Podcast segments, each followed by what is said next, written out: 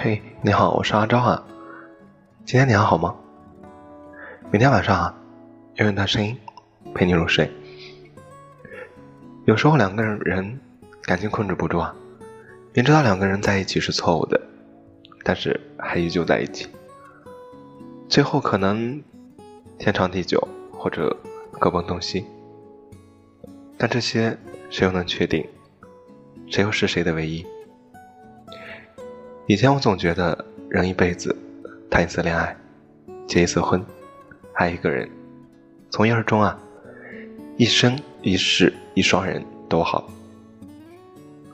可现实啊，让我明白了，不是你爱一个人，认定一辈子，别人就认定你一辈子的，最后也就只剩一句话，不是两人而已。